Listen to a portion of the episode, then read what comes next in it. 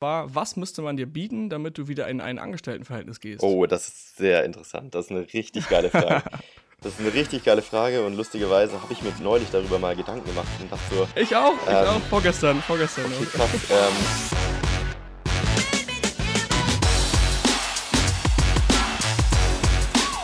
Ja, willkommen zu einer neuen Folge der AMZ Hackers Bestseller Show, dem etwas anderen Podcast zum Thema Amazon FBA und E-Commerce. Und heute etwas anders, denn der liebe Dennis ist heute nicht dabei. Dafür der Philipp, den habt ihr auch schon in einer Folge moin, moin. kennengelernt. Und ja, wir haben überlegt, äh, das Ganze ein bisschen durchzumixen. Das heißt, ähm, es wird jetzt nicht immer so sein, dass wir ähm, einen Interviewgast da haben, sondern es ist ja auch eine Show. Das heißt, wir möchten auch so über Themen diskutieren, die relevant sind und interessant sind zum Thema Amazon FBA und E-Commerce. Und heute fangen wir damit an. Das Ganze wird trotzdem noch so in einem Showformat natürlich weitergeführt. Und ja, erstmal willkommen, Philipp. Ja, moin moin, wie geht's dir, Marc? Mir geht's wunderbar, wie geht's dir? Sehr gut, sehr gut. Ich fliege in ein paar Tagen nach Bali. Ich glaube, besser kann es mir nicht gehen aktuell. Ja, jetzt wird es ja langsam kalt in Deutschland. Da ja, kann mega. man das äh, ruhig mal machen. Du warst ja schon in Bali, richtig? Nee, Bali war ich noch nicht. Wir waren ja in Thailand ah, Anfang des Jahres. Stimmt. Bali ist tatsächlich mein erstes Mal. Ich habe gemischtes Feedback bekommen. Manche sagen mega geil, manche sagen, das ist echt hipstermäßig ein bisschen, aber ich weiß selber nicht, was mich erwartet. Ich bin offen, ich habe Bock, dahin zu gehen. Wir sind insgesamt drei Wochen da. Also ich bin mit ein paar anderen Sellern, Amazon-Sellern da. Teilweise sind die sogar fünf Wochen dabei und äh, genießen einfach das geile Wetter, wollen dem Winter hier entfliehen. Also unsere WhatsApp-Gruppe heißt auch Winterflucht, weil wir, ähm, wie gesagt, dem schlechten Wetter Deutschlands entfliehen wollen, einfach da arbeiten wollen, Urlaub machen möchten, surfen gehen, was auch immer, so ein bisschen den freien Lifestyle genießen und auch was spannend wird, die Leute kennenzulernen, die dort digitale Nomaden sind also äh, wir sind in Canggu und Canggu ist ja auch bekannt dafür, dass da super viele digitale Nomaden unterwegs sind, die ähm, dort ihre Arbeit verrichten sozusagen. Ich bin auf jeden Fall gespannt, äh, was deine Erfahrungen sein werden von Bali. Können ja. wir ja nochmal drüber sprechen in einer anderen Folge dann nach der, nach der Reise. Genau, ah. wahrscheinlich gibt es sogar eine Podcast-Folge aus Bali auch direkt vielleicht. Umso besser, umso besser. Können wir live praktisch mit anhören, was passiert. Genau. Beim äh, Jungle Camp von, von den Amazon-Sellern. Genau, die AMC Seller Caps, ja. genau. Aber heute wollen wir eigentlich über ein anderes Thema sprechen. Und zwar eigentlich das Thema allgemein Amazon FBA, warum Amazon FBA eigentlich so ein krasses und geiles Geschäftsmodell ist in der heutigen Zeit im Vergleich zu anderen Geschäftsmodellen, ähm, wie ich sag mal normalen Startups oder jemand, der sich versucht, auf andere Weise selbstständig zu machen, andere Geschäftsmöglichkeiten. Ähm, ich glaube, viele verstehen noch nicht so richtig, ähm, was das eigentlich bedeutet, Amazon FBA, welche Möglichkeiten sich daraus auch ergeben können und wie man das vielleicht auch sehen sollte, so als Business. Und ja, ja da haben wir sicherlich auch äh, verschiedene Erfahrungen, der Philipp und ich. Ich denke, jeder Seller hatte andere Erfahrungen. Ähm, aber da wollen wir einfach so ein bisschen heute mal drüber sprechen, ähm, ja, was das eigentlich bedeutet. Ja. Ja, liebe Leute, hier gab es jetzt leider einen Cut, denn auch wir ähm, ja, bleiben von den technischen Problemen der heutigen Zeit nicht verschont. Und wir haben heute gedacht, wir machen mal wirklich mega geile Quali und nehmen zwei Tonspuren gleichzeitig auf. Leider war es jetzt so, dass die nächsten zehn Minuten nur eines der Mikrofone mitlief und das ist ein bisschen äh, untergegangen jetzt. Das haben wir erst später gemerkt. Dementsprechend, ich fasse mal ganz kurz zusammen, was wir die nächsten zehn Minuten gesprochen haben. Wir haben eigentlich nicht so viel ähm, gesprochen, was ihr verpasst habt. Also im Endeffekt wiederholen wir das später auch nochmal. Ähm, wir haben generell darüber gesprochen, dass Amazon natürlich kein Geschäftsmodell als solches ist, sondern Amazon ist einfach nur ein Vertriebskanal. Ähm, dennoch reden wir jetzt hier vom Geschäftsmodell, weil jeder von uns weiß, was gemeint ist, dass es ein geschlossenes System ist und jeder quasi versteht, was wir damit meinen. Ähm, dann haben wir halt eben gesagt, dass Amazon FBA gut für den Unternehmenseinstieg ist, also für all diejenigen, die anfangen möchten, ähm, eigenes Geld zu verdienen, sich selbstständig zu machen oder ein Unternehmen aufzubauen. Ähm, dann haben wir noch eben gesagt, dass die Zeit nicht gekoppelt ist an den Umsatz, wie es oft bei zum Beispiel Designern der Fall ist oder bei Dienstleistern, sondern dass wenn der Umsatz kommt, dass der halt eben nicht daran gekoppelt ist, wie viel ihr wann arbeitet, wie es zum Beispiel bei einem Designer ist, der arbeitet und dann im Endeffekt eine Rechnung ausstellt darüber, was er gemacht hat. Ähm, dann haben wir gesagt, neben der Zeit, die unabhängig ist, ist auch der Ort unabhängig, an dem wir arbeiten, zumindest zu Beginn, wenn wir noch kein Team haben, was vor Ort ist, kein eigenes Lager und so weiter, dann ist auch die, der Ort unabhängig.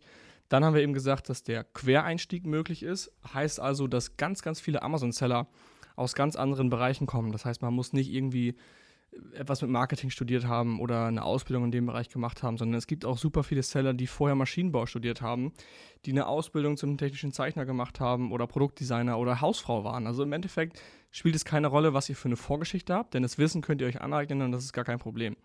Heißt also auch im Umkehrschluss, die Einstiegshürde für Quereinsteiger und für generelle Einsteiger ist im Vergleich zu anderen Businessmodellen sehr, sehr gering. Man benötigt halt eben auch viel, also viel weniger Kapital, als es zum Beispiel jetzt bei einem Handwerker der Fall ist, der sich vorher Maschinen beschaffen muss, der muss vorher Lagerräume bzw. Produktion, eine Produktionshalle beschaffen. Und all die Dinge fallen halt eben als Amazon-Seller weg, weil wir verschiedene Komponenten einkaufen. Und genau da steigen wir jetzt wieder ein mit dem Podcast. Ähm, wir reden darüber, wie viel Kapital notwendig ist, um erfolgreich mit Amazon anzufangen. Und ich wünsche euch viel Spaß beim Zuhören und bitte entschuldigt diese kleine Panne. Ciao, ciao. Das ist ein guter Punkt, den du ansprichst mit dem Kapital. Ähm, viele also es sind ja viele verschiedene, ich sag mal, Zahlen so im Internet unterwegs, wo man sagt, damit kann man dann anfangen, mit Amazon FBA äh, das zu machen. Ja. Ähm, ich glaube, viele sehen auch nicht so, dass das Ganze eigentlich auch einfach nebenher sich aufbauen kann. Also viele, ich glaube, du auch, kannst du vielleicht gleich das, was dazu sagen, hast das ja so im, im äh, Berufsleben noch nebenher aufgebaut. Und ich glaube, das ist genau. eigentlich auch so ein guter Weg, weil man hat praktisch seine Sicherheit, ähm, kann einfach monatlich idealerweise was zurücklegen, zurücklegen ähm, wenn man da ein bisschen spart und dann das Ganze nebenher aufbauen. Und ähm, dann braucht man auch nicht irgendwie so gleich dieses Riesenkapital, wo man irgendwie Vollzeit praktisch dafür arbeiten müsste und keinen anderen Job haben kann. Denn das Schöne am FBA ist ja auch, ähm, man kann das tatsächlich neben dem Job aufbauen. Es muss nicht Vollzeit sein, wie jemand, der jetzt einen Café aufmacht oder sich als Tischler selbstständig macht oder sonst irgendwie, wo man wirklich so voll all in gehen muss. Ähm, mhm. Es geht auch so nebenher. Da hast du ja auch äh, Erfahrungen. Ganz genau. Gerade zu Beginn ist es so, dass man oft ein, zwei Steps machen muss, die wirklich sehr schnell gehen. Ich sag mal, einen Hersteller suchen, das ist in zwei Stunden gemacht. Und dann muss ich erstmal wieder warten. Ich, heißt, ich muss drei Tage lang warten, bis das Sample da ist oder bis eine Antwort vom Hersteller kommt. Also ich habe immer so kleine Mini-Steps, die ich in Häppchen aufteilen kann und immer nach Feierabend machen kann. Also ich selber habe gegründet, als ich noch in der Ausbildung zum Industriekaufmann war und habe quasi immer nach Feierabend zwei Stunden was gemacht. Jeden Tag und einfach immer kontinuierlich durch. Und dadurch konnte ich mir stetig halt was aufbauen, was natürlich auch ein bisschen länger gedauert hat. Also es hat dann schon äh, vier Monate gedauert, fünf Monate, bis ich sozusagen online war.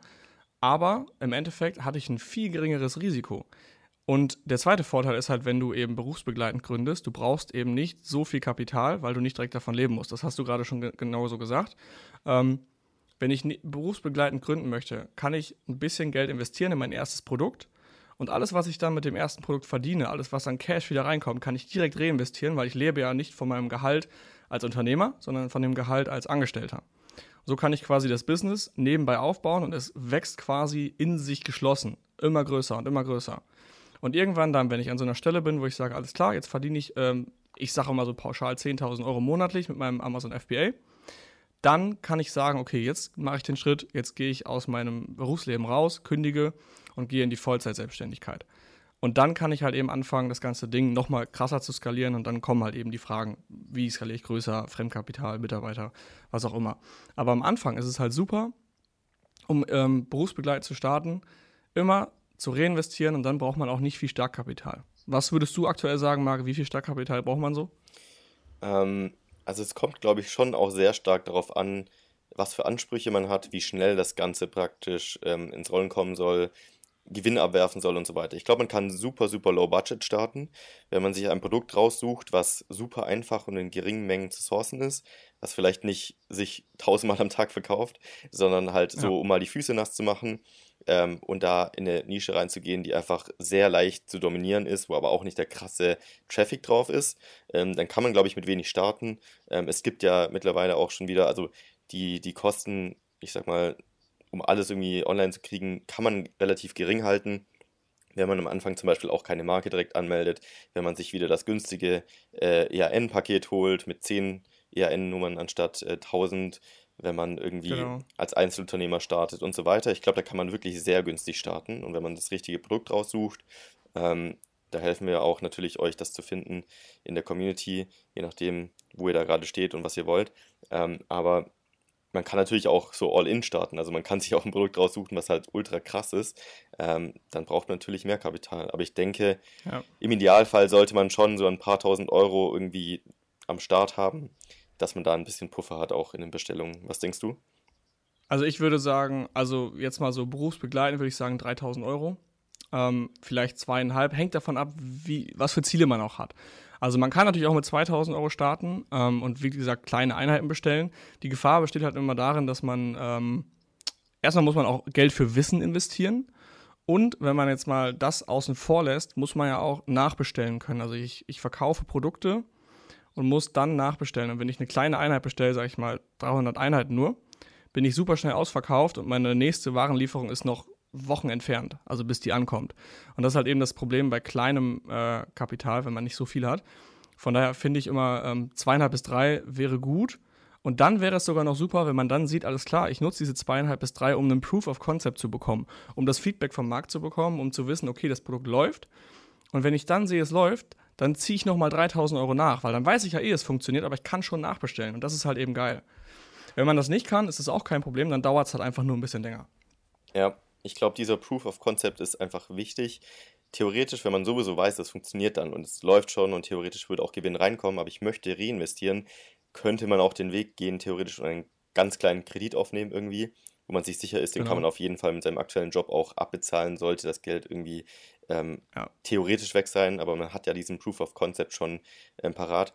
Du hast einen wichtigen Punkt angesprochen. Ich glaube, die wenigsten oder zu viele investieren am Anfang noch in das Wissen und die Hilfe wirklich von jemandem, der schon Ahnung hat, das umzusetzen, ähm, anstatt einfach alleine anzufangen und zu sagen, keine Ahnung, die paar Euro spare ich mir irgendwie und mache das selbst und renne dann halt voll gegen eine Wand, suchen sich das falsche mhm. Produkt aus, wissen gar nicht, was für Kosten noch kommen, ähm, wie das Ganze funktioniert mit Nachbestellen, Out of Stock gehen und launchen und sonstige Sachen. Ähm, ich glaube, da kann man fast äh, sagen, man sollte irgendwie fast die Hälfte, äh, je nachdem welcher Betrag, lieber in das Wissen investieren und dann ein kleineres Produkt raussuchen, wo man dann sicher ist, das funktioniert auch. Genau, und dann auch dieses, dieses kontinuierliche Feedback zu bekommen, um zu wissen, alles klar, ich bin on track und das, was gerade passiert, ist normal. Weil ganz oft ist es so, wenn du niemanden hast, der dich begleitet oder wenn du nicht so viel Wissen hast, fängst du recht schnell an zu zweifeln und denkst dir, okay, was ist das hier gerade? Was ist das? Weil ich habe auch viele meiner Kunden, die immer wieder sagen, okay, boah, ich habe jetzt hier ein Produkt gefunden und im Endeffekt stellt sich raus, okay, es ist nicht profitabel. Also bei der ersten Kalkulation, bevor, der, bevor wir bestellen. Und dann äh, sind sie irgendwann super frustriert und denken sich so, hey, was ist denn das für ein Scheiß? Ich finde kein geiles Produkt. Und dann sage ich denen, hey, keep cool, das ist ganz normal. Du musst immer weitermachen, immer weitermachen. Irgendwann findest du ein geeignetes Produkt. Das ist halt der Punkt, an dem zum Beispiel viele, die, die sich keine Hilfe holen oder keinen kein Mentor, was auch immer, ist egal was, dass die dann schnell aufgeben. Und da ist halt der Punkt, an dem man sagen kann, nein, nicht aufgeben, weitermachen, weil da jemand ist, der weiß das, der hat genau das Gleiche durchgemacht und der weiß, dass es ein normaler Weg ist. Und dass die Fehler, die passieren oder diese, keine Ahnung, Sendung, Sendung steckt im Zoll fest. Da steckt jemand, der keine Hilfe hat, vielleicht mal schnell den Kopf in den Sand, wobei jemand, der Hilfe hat, genau weiß, dass das passieren kann und dass das nichts Schlimmes ist und man, dass das Probleme sind, die man lösen kann. Ja, definitiv. Also ich glaube, wir beiden haben noch so ein bisschen den Vorteil gehabt oder das Glück gehabt, eigentlich in der Zeit anzufangen, wo der Markt noch nicht so krass war wie heutzutage auf Amazon. Ähm, das heißt, wir haben noch so ein bisschen Bonus gehabt, dass man nicht das perfekte Produkt hat aussuchen müssen. Ähm, die Preise waren noch anders, die Konkurrenz war anders, wenig äh, Seller hatten Ahnung von SEO und so weiter, wo man auch ein paar Fehler machen konnte und es war okay. Man hat trotzdem irgendwie verkauft. Genau. Und über die Zeit konnte man es vielleicht bei ihm dann nochmal abverkaufen, hat ein neues Produkt gestartet. Nichtsdestotrotz ähm, habe ich ähm, damals halt noch nicht die Erfahrung gehabt, habe noch nicht das Netzwerk gehabt, habe noch nicht das Wissen gehabt, was wir jetzt den anderen praktisch auch so in unserer Community weitergeben bei AMC Hackers ähm, und habe trotzdem Produkte an die Wand gefahren. Ähm, gerade aus dem Grund eigentlich, ähm, ja, obwohl der Markt eigentlich besser war und noch ziemlich offen war. Aber selbst da gab es Produkte, die ich auch wieder aufhören musste, weil es einfach schlecht kalkuliert war. Ähm, ich bin ja nicht so der Zahlenmensch. Ich denke, vermarkten kann ich die meisten Produkte. aber wenn es dann von der finanziellen Seite äh, keinen Sinn macht, dann bringt das trotzdem nichts, wenn es sich verkauft. Und ähm, ja, aber deswegen muss man heutzutage einfach da genau drauf schauen. Genau, das ist einfach, wie gesagt, die, die halbe Miete ist auf jeden Fall Wissen, die andere halbe Miete ist vernünftiges Arbeiten, gewissenhaftes Arbeiten und sich Gedanken machen und ähm, das Mindset zu haben, auch nicht viel nicht zu kopieren und sowas. Also viele haben auch das Mindset und schauen, was machen die anderen und kopieren das dann halt eben einfach. Und ähm, ich habe auch langfristig gemerkt, dass das halt selten zum Erfolg führt. Ja. Was äh, sagst du denn so, wie langfristig siehst du jetzt im Hinblick auf, ich möchte ein Unternehmen aufbauen, ich möchte langfristig aus meinem Job raus und so weiter, dann soll es ja auch was sein, was irgendwie lange Zeit funktioniert und nicht, dass sich jemand in zwei Jahren praktisch was Neues suchen muss als Geschäftsmodell in den Anführungszeichen. Wie langfristig siehst du denn das ganze Amazon-Thema jetzt allgemein und für dich auch zum Beispiel? Ähm, ich sehe es super langfristig, weil es den Handel halt schon immer gibt und immer gab. Also ähm, der Handel mit Produkten, wie gesagt, ist halt immer, bleibt immer bestehen. Und ähm, ja, also im Endeffekt, auch wenn wir uns jetzt mal vorstellen, Amazon, irgendwas passiert mit Amazon. Viele sagen ja, okay, wir bauen unser, unser Haus auf fremdem Grundstück. Ähm, sagen wir mal, irgendwas passiert mit Amazon. Also Amazon sollte kleiner werden, was ich jetzt nicht glaube, oder irgendwelche politischen Richtlinien kommen rein. Es wird immer irgendeinen Marktplatz geben, der sehr stark ist und über den wir vertreiben können. Und wenn wir einmal dieses Wissen haben, wie wir Online-Produkte vertreiben können, ähm, egal auf welcher Plattform oder vielleicht auch in einem eigenen Shop, dann wissen wir langfristig immer, wie das funktioniert. Und ich glaube jetzt, äh, dass wenn man sich Mühe gibt und ein gutes Produkt ausarbeitet und für den Kunden einen Mehrwert bietet, dass man dann definitiv auf lange Frist immer Erfolg haben wird. Ja, sehe ich genauso. Also zum einen glaube ich, wird Amazon nicht so schnell verschwinden als äh, E-Commerce-Plattform so riesig, wie die mittlerweile sind und auch die Bewegungen, die aktuell noch äh, starten oder schon äh, im Prozess sind, die Amazon macht, um noch größer zu werden, in den Einzelhandel zu kommen, äh, Supermärkte ja. aufzukaufen und so weiter und so fort, krassere Logistik nochmal aufzubauen mit Drohnen und äh, Zeppelin und keine Ahnung was.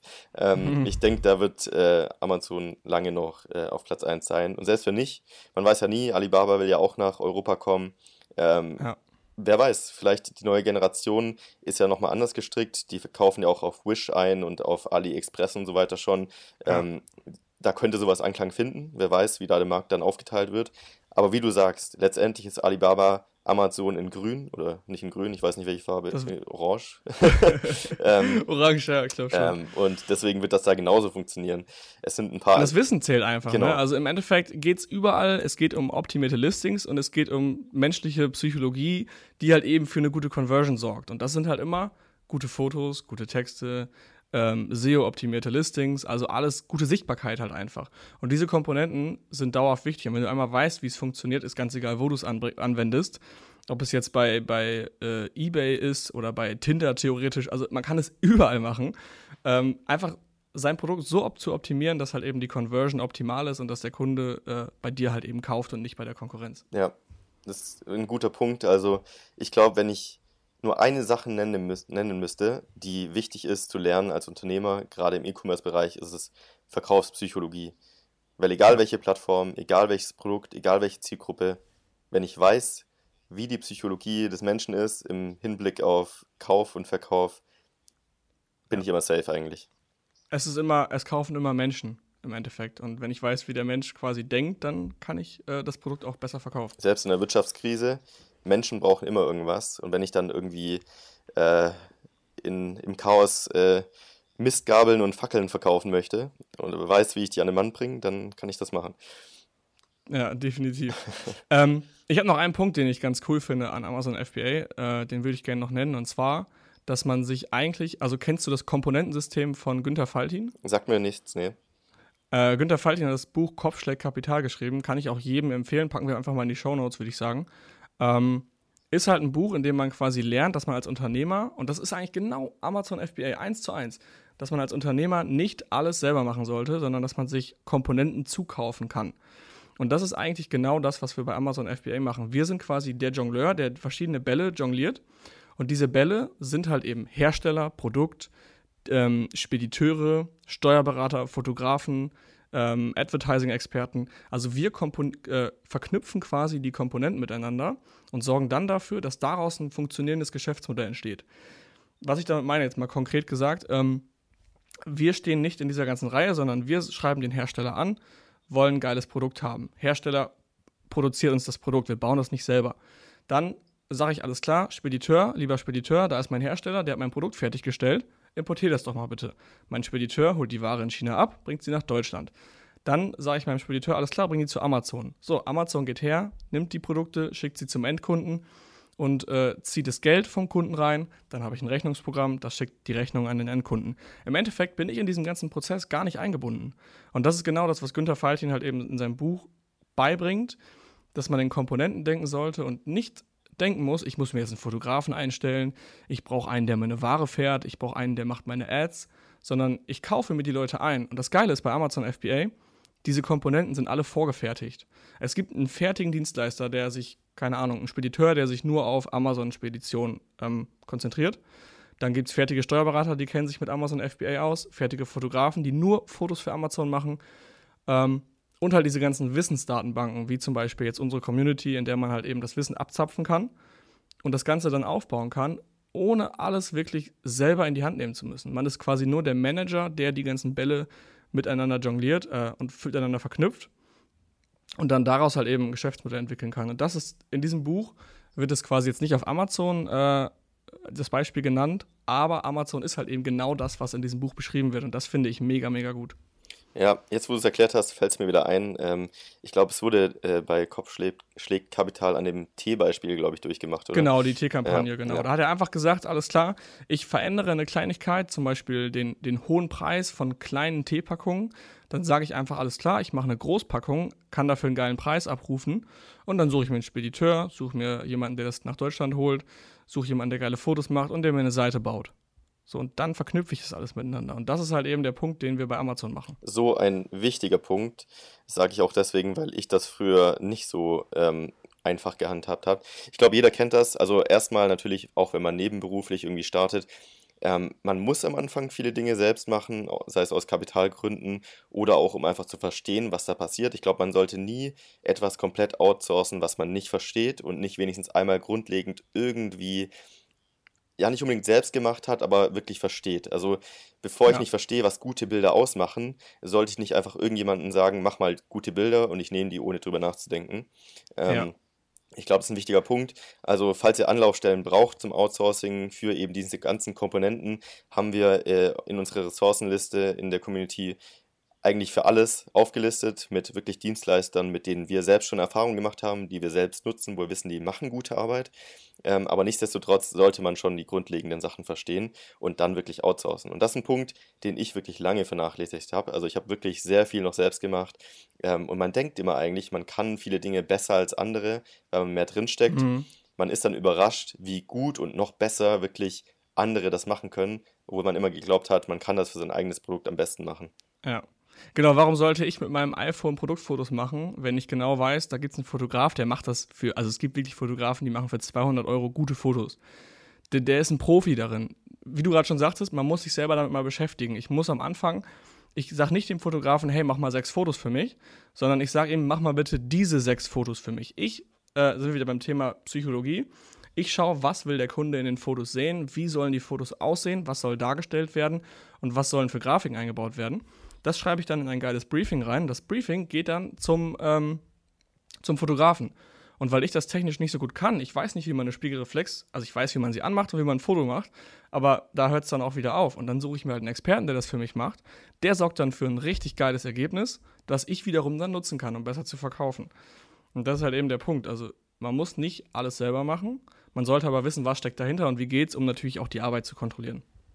Ja, auch gerade wenn man wächst, ist es natürlich umso wichtiger, Dinge irgendwie abzugeben und outzusourcen, zu automatisieren, dass man da Ja. nicht äh, den ganzen Tag nur noch damit beschäftigt ist, Ware nachzubestellen und zu kalkulieren, äh, wann gehe ich out of stock, PPC zu optimieren und man kommt nicht mehr eigentlich dazu, am Unternehmen zu arbeiten und nicht im Unternehmen. Ähm, Hm, genau. ja, da muss jeder mal, äh, glaube ich, die Erfahrung machen, wie sich das dann irgendwann anfühlt, wenn man die ganze Zeit nur noch beschäftigt ist und dann hat man auch wirklich den Druck, das outzusourcen. Andere schaffen es vielleicht gleich, das zu machen. Ich bin eher den schmerzhaften Weg gegangen.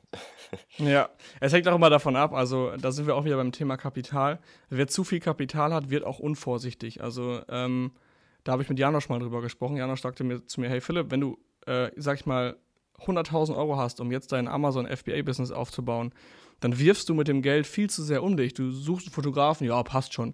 Du suchst einen Spediteur, ja, passt schon. Du vergleichst gar nicht Preise und wirst halt irgendwie unvorsichtiger. Und das ist halt auch nochmal ein Punkt, den ich äh, jedem ans Herz lege, egal wie viel Kapital ihr habt, legt euch immer quasi die Hälfte davon weg vom Gefühl, sag ich mal, und versucht mit weniger zu wirtschaften und den Rest nachzuschießen und nicht zu sagen, ja, ich habe genug Geld, ich hole mir jetzt nur die Besten ran.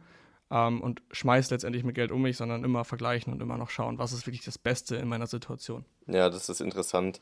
Äh, das passiert super vielen, auch wirklich schon erfahrenen ähm, Unternehmern, ähm, die einfach da, ja, eigentlich genug Kapital haben. Ähm, ich habe ja. neulich zum Beispiel den Podcast von Torben Platzer gehört. Da hat er auch eine Story erzählt, ähm, dass er praktisch, also ohne überhaupt einmal ein Produkt zu sehen, ohne mit irgendjemand zu sprechen, praktisch alles abgegeben hat für, für eine App, die er, glaube ich, programmieren lassen wollte. Ähm, ich glaube, 200.000 Euro verbrannt hat, ohne überhaupt zu wissen, was da gerade passiert und am Ende einfach nur gemerkt hat, okay, es ist alles Müll sozusagen ja, und alles komplett genau. äh, dann gekickt hat. Ähm, da muss man vorsichtig sein. Ähm, das ist auf jeden Fall so. Nur weil man theoretisch mit Profis arbeitet, heißt es nicht, dass es das ist, was man dann wirklich ähm, am Ende braucht oder haben möchte.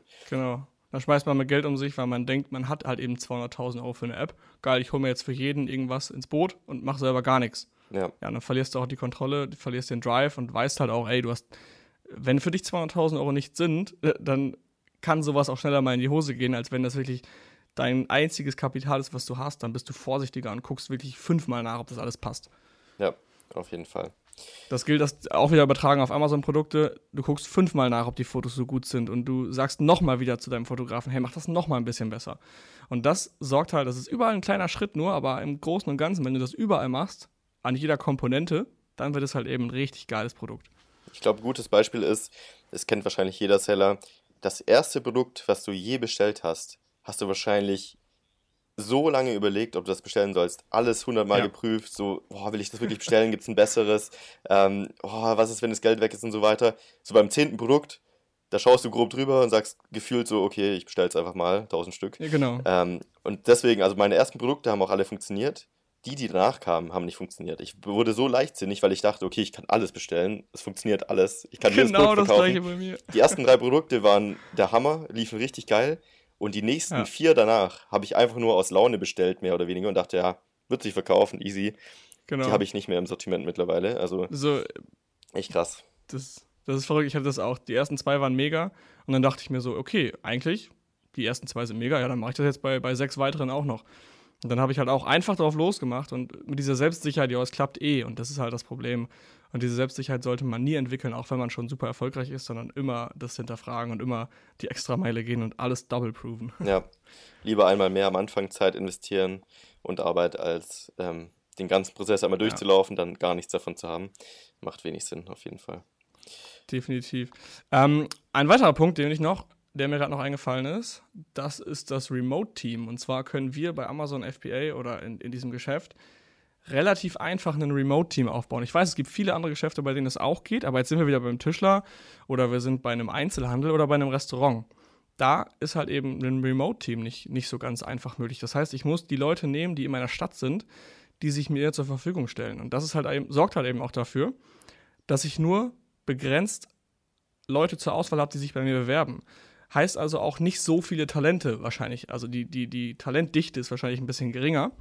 Und wenn ich ein Remote-Team aufbauen kann, kann ich ganz Deutschland ansprechen und quasi alle Talente aus Deutschland theoretisch könnten sich bei mir bewerben und dementsprechend spreche ich viel mehr Leute an und kann mir viel genauer die A-Player raussuchen, die ich letztendlich in meinem Team haben will, die guten Leute und kann letztendlich auch ein stärkeres Team aufbauen und ich habe halt eben dieses Remote-Team.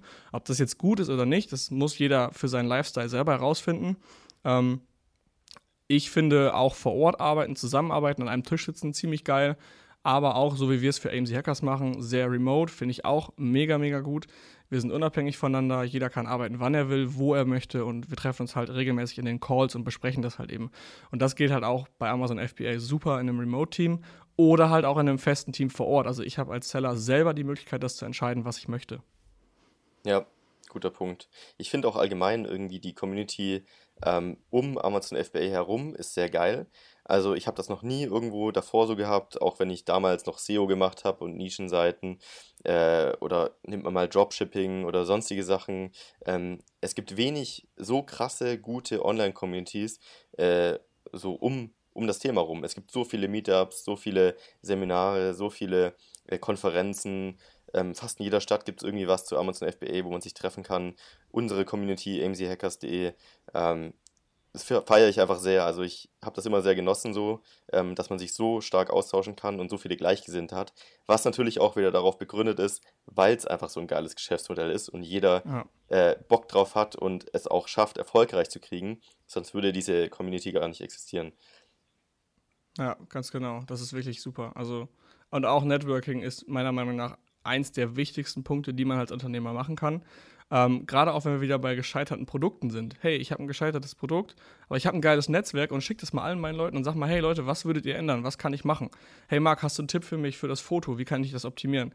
Und ein geiles Netzwerk hilft dir immer. Das ist wirklich so Gold wert. Natürlich musst du auch dafür geben. Also äh, nicht jetzt nur allen Leuten sagen, mach mal was für mich, sondern du musst halt eben hergehen und erstmal allen Leuten weiterhelfen, irgendwelche Tipps und Tricks teilen, die du halt eben weißt. Und so baut sich langsam das Beziehungskonto zu deinem Netzwerk auf. Und du kannst halt auch eben ganz einfach auf Hilfe zurückgreifen, wenn du eben Fragen hast. Und das ist halt, Networking ist wirklich King und das sorgt auch für langfristig geilere Geschäftsbeziehungen. Wenn man mal irgendwas gründen möchte, hat man ein geiles Netzwerk, man kennt die Leute und hat auch direkt Geschäftspartner, mit denen man eventuell gründen kann. Deswegen ist Networking für mich super, super wichtig. Und gute Freunde, mit denen man dann auf Bali abhängen kann. genau, das kommt auch dazu. Oder ja, sonstige Sachen. Ja, das ist echt äh, einfach rundum gut. Du bist der Durchschnitt der fünf Leute. Ich meine, das ist ein abgedroschener Satz, ne? aber er ist einfach wahr und wenn du mit den Leuten in den Urlaub fährst, kommst du danach anders zurück, als du hingefahren bist. Das ist einfach so. Ich glaube, ich könnte gar nicht eine, eine Geldbetrag, ein, eine Zahl nennen, die das widerspiegelt, was ich wirklich durch die ganzen äh, Learnings aus unseren Vocations und so weiter rausziehen konnte. Ich glaube, das ja. hat sich auf alles übertragen, ähm, weil jeder hat andere Erfahrungen, jeder hat irgendwie was, äh, was der andere nicht weiß und auch ja, das Netzwerk multipliziert sich einfach. Du lernst eine Person kennen und kommst praktisch in das komplette Netzwerk dieser Person rein, die dich weiterempfehlen kann an jemanden oder dir einen Tipp geben kann. Ähm, es ist wirklich krass. Also das kann ich nur jedem empfehlen, der wirklich an dem Netzwerk zu arbeiten. Ja, das könnte man machen, auch in regelmäßigen Masterminds. Zum Beispiel. Ich habe in, in, Münster eine äh, Mastermind, da sind wir ungefähr zehn Leute, ich glaube sechs oder fünf davon sind Amazon-Seller, die anderen kommen aus anderen Geschäftsmodellen. Und auch hier, wir treffen uns jeden Dienstag zur gleichen Uhrzeit im Büro, ähm, gucken regelmäßig Höhle der Löwen, wenn die Staffel gerade läuft und reden halt über die Pitches, reden in den Werbepausen über das, was gerade läuft bei uns. Und wenn die Staffel gerade nicht läuft, dann äh, reden wir einfach so, bringen Themen mit, stellen uns Bücher vor, äh, schnacken einfach darüber, was gerade so unsere Herausforderungen und Probleme sind. Und wenn ich mal ein unternehmerisches Problem habe und ich denke, die Mastermind ist dafür geeignet, nehme ich das Dienstagabend mit, stelle das allen Leuten vor und kriege direkt von, von acht Leuten ein geiles Feedback dazu und auch noch aus unterschiedlichen Branchen. Und das ist halt eben mega, mega wertvoll. Also, ja, ich kann es auch gar nicht, in, in Geld kann man das, glaube ich, gar nicht ausdrücken. Zumal das Zwischenmenschliche ja auch super cool ist. Also eine, eine Zeit mit Leuten zu verbringen, die gleich denken, die auf dem gleichen Weg sind und ähm, auch wenn man an dem Abend nichts lernt, einfach nur redet über das, was gerade läuft, dann geht man sowas von motiviert nach Hause und freut sich eigentlich am nächsten Morgen schon wieder äh, aufs Aufstehen und äh, loslegen. Ja, geil. Oder kommt mal auf ein AMC Hackers Meetup. Da gab es ja auch schon das genau. erste in Frankfurt, das nächste ist jetzt in Hamburg. Ähm, genau, wann haben wir es? Im November, glaube ich, irgendwann. Ich wollte gerade auch gucken, ja, äh, November. Ähm, Moment. Let me check. 23. November, glaube ich. 23. November, ganz genau. Sind wir in Hamburg. Auch für all die, die Interesse haben, meldet euch bei uns. Genau. Ja, Philipp, äh, es gibt so viele Vorteile von FBA. Ich glaube, wir können heute gar nicht alles abdecken. Hast du noch was, was du wirklich so nochmal hervorheben möchtest? Ne, aktuell habe ich, glaube ich, alles rausgehauen. Also es gibt, genau, es gibt viele kleine Vorteile, aber so die wichtigsten und elementarsten haben wir, glaube ich, schon ja. ganz geil zusammengefasst. Wir haben natürlich auch noch ein paar merkwürdige Fragen. Das ist ja Tradition in diesem Podcast. Ähm, zuvor würde ich aber gerne noch eine Frage klären, ähm, die mich immer interessiert. Trotzdem, dass Amazon wirklich so ein geiles Modell ist, ähm, welche Chancen und Möglichkeiten siehst du denn so, ähm, wenn du dein Amazon FBA Business gestartet hast, es läuft alles, du hast ein Team, du hast irgendwie viele Dinge outgesourced, ähm, what's next? Also, wie ist das bei dir? Ähm, reicht dir das als Business? Willst du mehr machen? Wo willst du hin? Und was würdest mhm. du jemandem empfehlen, so, ähm, wenn das FBA-Business läuft, sonst noch anzufangen? Vielleicht auch aus ja. Diversifikationsgründen oder sonstige Sachen. Also für mich ist Amazon FBA wahrscheinlich nur ein Zwischenschritt, weil ich selber gerade merke, alles klar, es ist so viel möglich. Auch dadurch wieder, was ich gerade gesagt habe, durch diese Masterminds. Ich sehe, was machen andere Menschen, wie erfolgreich sind die, was für Businesses haben die. Ähm, und woraus kann man eigentlich überall ein Business machen. Und ich sehe Amazon FBA als perfektes Startbrett in das Unternehmertum. Ich lerne Verkauf, ich lerne Einkauf, ich lerne Verhandlungen, ich lerne es wieder aufzustehen, wenn ich halt eben scheiter. Ich lerne es nicht direkt den Kopf in den Sand zu stecken, wenn ich wieder scheiter und einfach weiterzumachen und ähm, das, sage ich mal, harte Arbeit sich im Endeffekt auszahlt. Und das ist alles fürs Mindset. Das ist ein krasses Mindset-Training und ich merke, dass ich Erfolg habe mit den Dingen, die ich tue.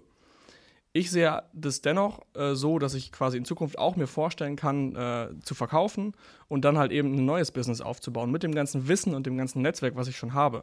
Auch dadurch wieder, dass ich Masterminds mache, dass ich Netzwerke, habe ich schon wieder so viele Business-Ideen, die an solchen Abenden halt eben entstehen, dass ich genau weiß, alles klar, sollte jetzt, ähm, sollte ich mein Amazon-Business verkaufen oder sollte irgendwas sein, weiß ich genau, was würde ich als nächstes starten. Und das ist halt eben der Punkt. Aber aktuell macht es mir Amazon FBA einfach noch super viel Spaß. Ich bin gerne auch in der AMC Hackers Community ähm, und sehe das gerade als coole Journey und ich genieße auch tatsächlich gerade mit 24 meine Freiheit, die ich da eben habe. Und sage mir ganz einfach, alles klar, ich bin da mega offen. Wenn ich in Zukunft Bock habe, was Neues zu starten, starte ich was Neues. Aktuell genieße ich die Zeit so, wie sie ist und das, das finde ich auf jeden Fall ganz cool so. Ja, ich glaube, das ist auch ein Thema, was wir noch in einem anderen Podcast behandeln wollen. So die Frage, ja, genau. ähm, was mache ich aus meinem FBA-Business? Möchte ich derjenige sein, der so frei wie möglich ist, auf Bali abhängen kann, ohne große Verpflichtungen, alles läuft irgendwie im Business?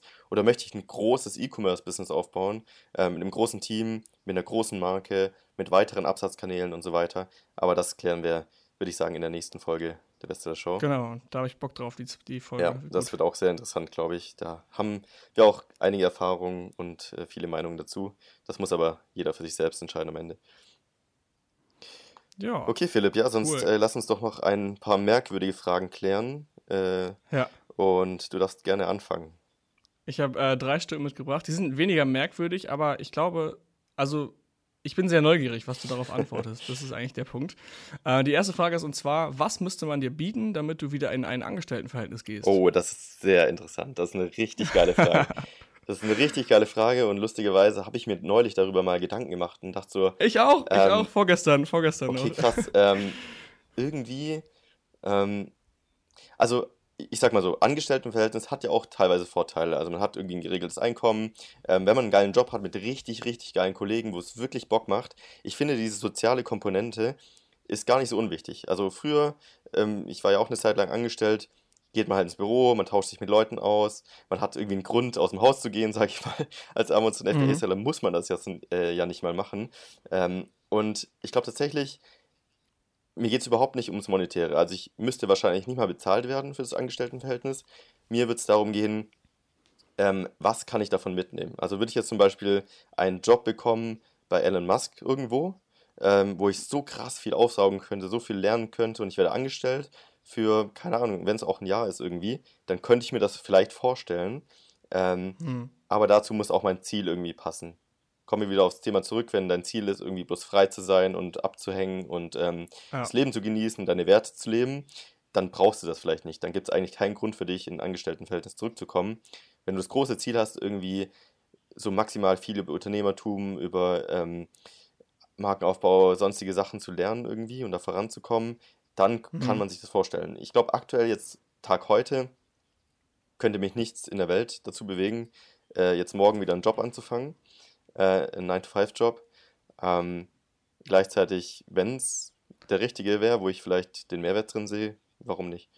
Wie ist es bei dir? Es müsste, es, müsste, es müsste ja kein 9-to-5 sein. Deswegen ja die Frage, was müsste man bieten? Und da ist auch meine Antwort schon, wenn du fragst, ähm, Zeitunabhängigkeit und Ortunabhängigkeit. Also, wenn, wenn ich nicht irgendwo sein müsste zu einer bestimmten Uhrzeit, und halt, klar, alle anderen äh, Referenzen halt auch eben stimmen. Das Team geil ist, ich eine geile Vision habe und auch Freiheiten habe, selber zu entscheiden, was ich mache. Das ist so das Ding. Also ich bin super freiheitsliebend, ist auf meiner Werteliste eigentlich auch ganz oben Freiheit.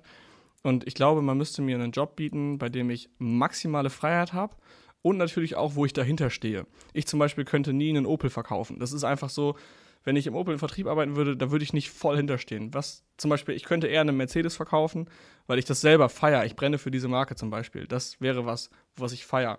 Und wenn ich dann noch irgendwie das kombinieren könnte mit Orts- und Zeitunabhängigkeit, was natürlich utopisch viel verlangt ist, muss man mal einfach sagen, ähm, dann könnte ich es mir auf jeden Fall vorstellen. Aber aktuell absolut gar nicht. Mhm. Ja, interessant. Aber ich glaube, die Frage stellt sich irgendwann jeder. Ähm, es ist lustig, den Prozess zu sehen von klassischen ähm, FBA-Lern, sage ich mal. Die meisten kommen aus dem Job, genießen die Freiheit so krass einfach am Anfang, ähm, ja. wollen gar nicht ein Office, wollen kein Team, wollen einfach nur äh, geil zu Hause sitzen und arbeiten irgendwie, kann machen, was ich will.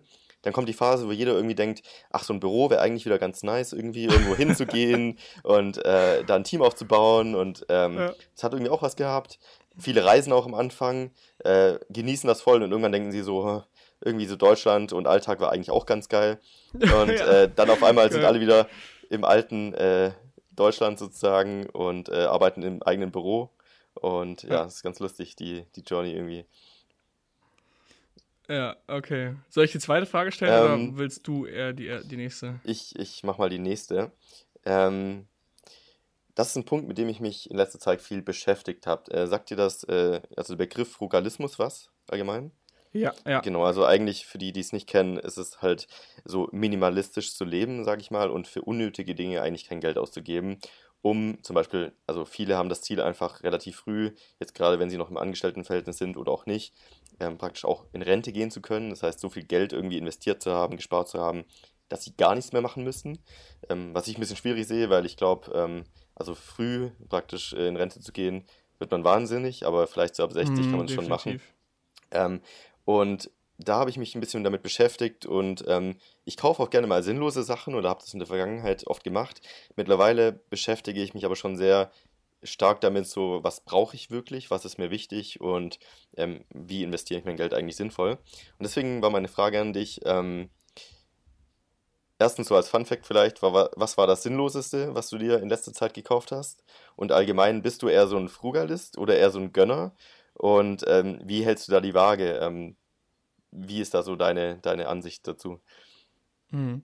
Das ist eine schwierige Frage. Ähm, ich glaube, ich bin so ein Mischling. Ich brauche eine Art finanzielle Sicherheit und dann kann ich zum Gönner werden. Also wenn ich weiß quasi, dass ich finanziell abgesichert bin, dann gebe ich auch gerne mal Geld aus für Dinge, weil ich halt nichts davon habe, wenn ich mein ganzes Leben lang spare und dann eben der Reichste auf dem Friedhof bin. Das bringt mir nichts im Endeffekt. Und da sage ich halt, okay, wenn es mich in diesem Moment halt eben glücklich macht, dann ist es richtig, vielleicht auch das Geld auszugeben. Man muss aber immer eine Frage vorher äh, schon stellen, warum macht es mich denn glücklich? Ist es ein Gegenstand, der mich glücklich macht oder ist es das, was dahinter steckt? Ist es jetzt das Auto, was mich glücklich macht oder ist es die gemeinsame Fahrt mit meinem Kumpel mit diesem Auto, wo wir zusammen Spaß haben und keine Ahnung, Cabrio durch die Sonne fahren? Das ist halt eben das. Und ähm, deswegen sehe ich zum Beispiel jetzt ein Cabrio nicht als unnötige Ausgabe, weil ich sehe nicht das Auto als solches, sondern ich sehe das, was dahinter steckt. Dieses geile Erlebnis, was ich habe, wenn ich halt eben fahre. Ähm, und jetzt habe ich gerade den Faden verloren. Äh, genau. Also ich bin, bin so, so eine Art Mischling, würde ich mal sagen. Ich kann viel Geld ausgeben, kann aber auch wenig Geld ausgeben. Und ähm, ich finde diesen Ansatz, ich möchte möglichst viel sparen, um möglichst früh in Rente zu gehen, falsch weil das ja bedeutet, dass ich nicht gerne arbeite. Punkt. Also das heißt ja, wenn ich früh Rente, in Rente gehen will, ich habe keinen Bock auf meinen Job, ich will lieber chillen. Und das bedeutet ja im Umkehrschluss, mein Job macht mir keinen Spaß. Dann würde ich halt anfangen, hey, wie kann ich denn dafür sorgen, dass mein Job mir Spaß macht, dass ich Bock habe, das durchzuziehen, bis ich mich nicht mehr bewegen kann. Und das, finde ich, sollte eher der Ansatz sein. Und ähm, mein Ziel ist es jetzt nicht, möglichst früh in Rente zu gehen, sondern möglichst früh die finanzielle Unabhängigkeit zu bekommen. Finanzielle Unabhängigkeit insofern, dass ich genug Geld habe, um quasi den Rest meines Lebens auszukommen damit. Und dann heißt es nicht, ich lege mir jetzt meine Füße hoch, chill mich in die Sonne und mache nichts mehr, sondern dann heißt es, ich mache nur noch Geschäftsmodelle, bei denen mir egal ist, wie viel Profit ich letztendlich damit mache. Wie viel ich da letztendlich rausholen kann, sondern dann mache ich Geschäftsmodelle, die mir maximal Spaß machen, ähm, wo ich einen guten Mehrwert liefere, was mich erfüllt halt einfach. Und dann brauche ich auch nicht in Rente gehen, weil dann mache ich ja was, was ich liebe. Und dann äh, darauf jetzt hinzusparen und zu sagen, hey, ich investiere jetzt hier, keine Ahnung, jeden Tag, äh, jeden Monat 2000 Euro in Aktien und dann bin ich an Tag X finanziell frei und kann dann chillen. Das finde ich einfach kein richtiger Ansatz, sondern ich würde mich immer fragen, okay, was kann ich denn machen, was mir Spaß macht, ähm, sodass ich gar nicht in Rente gehen will. Ja, sehe ich genauso. Also es gibt ja diese FIRE-Bewegung, also heißt, glaube ich, Financial Independence Retire Early oder so. Äh, das sind tatsächlich auch viele Menschen, die einfach ja eigentlich ihren Job hassen und ähm, deswegen früh in Rente gehen wollen, also idealerweise ja. mit 40 oder so. Ähm, aber wie du schon sagst, ich glaube, diejenigen, die das dann machen, die dann mit 40 einfach da sitzen und denken, okay, und jetzt? Ähm, das, ist, das ist nicht das, was einen echt glücklich macht, sondern natürlich das, zu tun, was man liebt, macht einen glücklich. Das ist ein shiny, ein shiny Object einfach. Genau, nicht. Man denkt, es ist schön dann, aber. Ich denke, da ist Amazon FBA dann eben auch so ein Sprungbrett, einfach da die Methode zu wählen, aus dem Job rauszukommen, anstatt irgendwie alles anzusparen und dafür trotzdem noch irgendwie ein geiles Leben zu haben. Und ähm, ja, wie du sagst, der Reichste auf dem Friedhof zu sein, bringt ja. einem relativ wenig. Ähm, aber gleichzeitig glaube ich auch, sollte man schon bewusst leben, jetzt auch nicht zu viel Schwachsinn kaufen und überlegen, Absolut, ähm, definitiv. macht mich das wirklich glücklich oder ist es bloß so ein Kaufimpuls oder ähm, genau, einfach hinterfragen, was macht mich daran glücklich. Das fand ich gut ja. von dir formuliert. Ähm, ja, finde ich interessant. Kleiner Hack, kleiner Hack an dem Rande. Wenn, ich sag jetzt mal, ich will auf einmal ein iPad haben, was ich halt mache, wenn ich jetzt gerade dieses iPad will, ich warte, also wenn ich es schaffe, natürlich, ich gebe mir Mühe, warte ich erstmal zwei, drei Wochen und schaue dann, will ich das dann immer noch, um halt diesen Impulskauf, von dem du gerade gesprochen hast, zu vermeiden. Wenn ich nach zwei Wochen oder drei Wochen immer noch sage, alles klar, das ist voll nützlich für meinen Job oder für mein, für, für, fürs Learning, für YouTube, für was auch immer oder für irgendwelchen Konsum, der mich weiterbringt oder auch Spaß, ist ja ganz egal. Wenn ich nach ein paar Wochen immer noch der Meinung bin, dass ich das gut finde und das ist jetzt ein Investment wie zum Beispiel ein iPad, dann ist, ergibt es auch Sinn.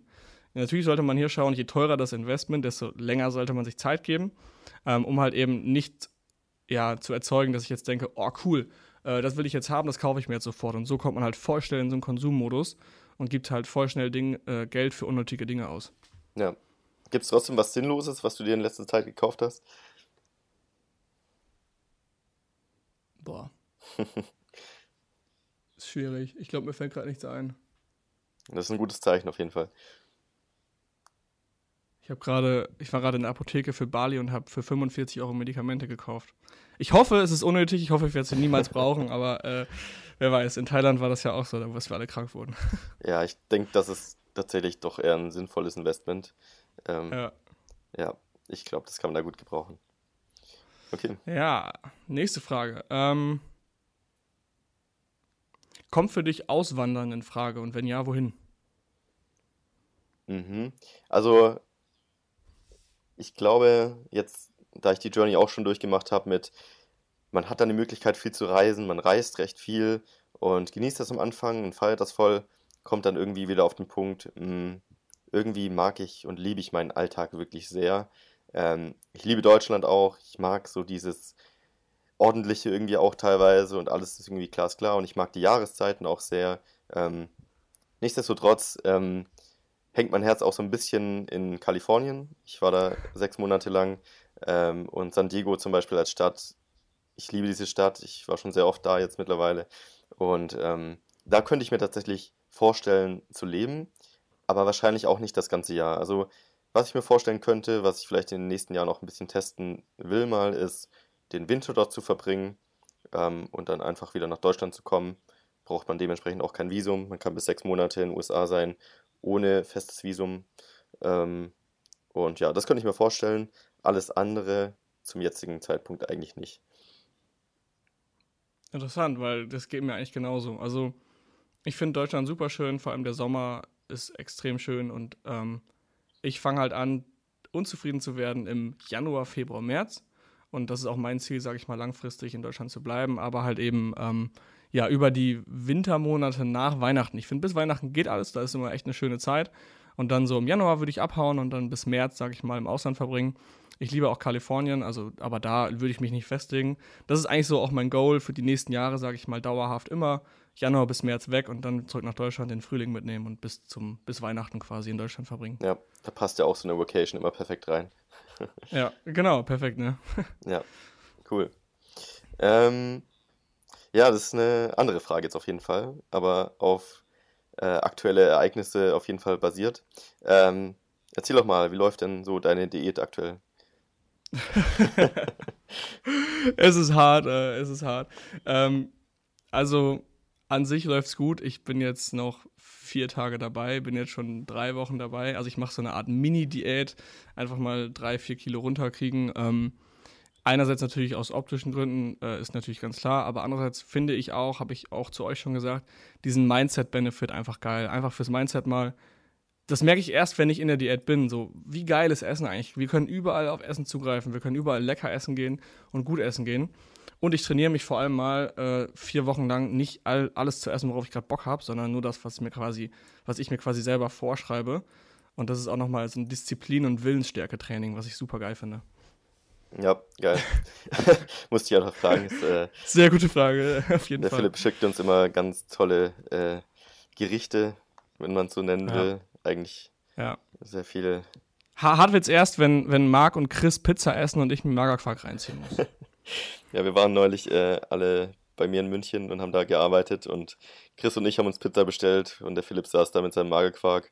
Aber es sah gar nicht so Hast schlecht gesagt, aus. wir, wir haben gearbeitet, wir waren auf dem Oktoberfest. Wir haben den Tag danach, okay, wir haben nicht wirklich gearbeitet, aber wir wollten arbeiten.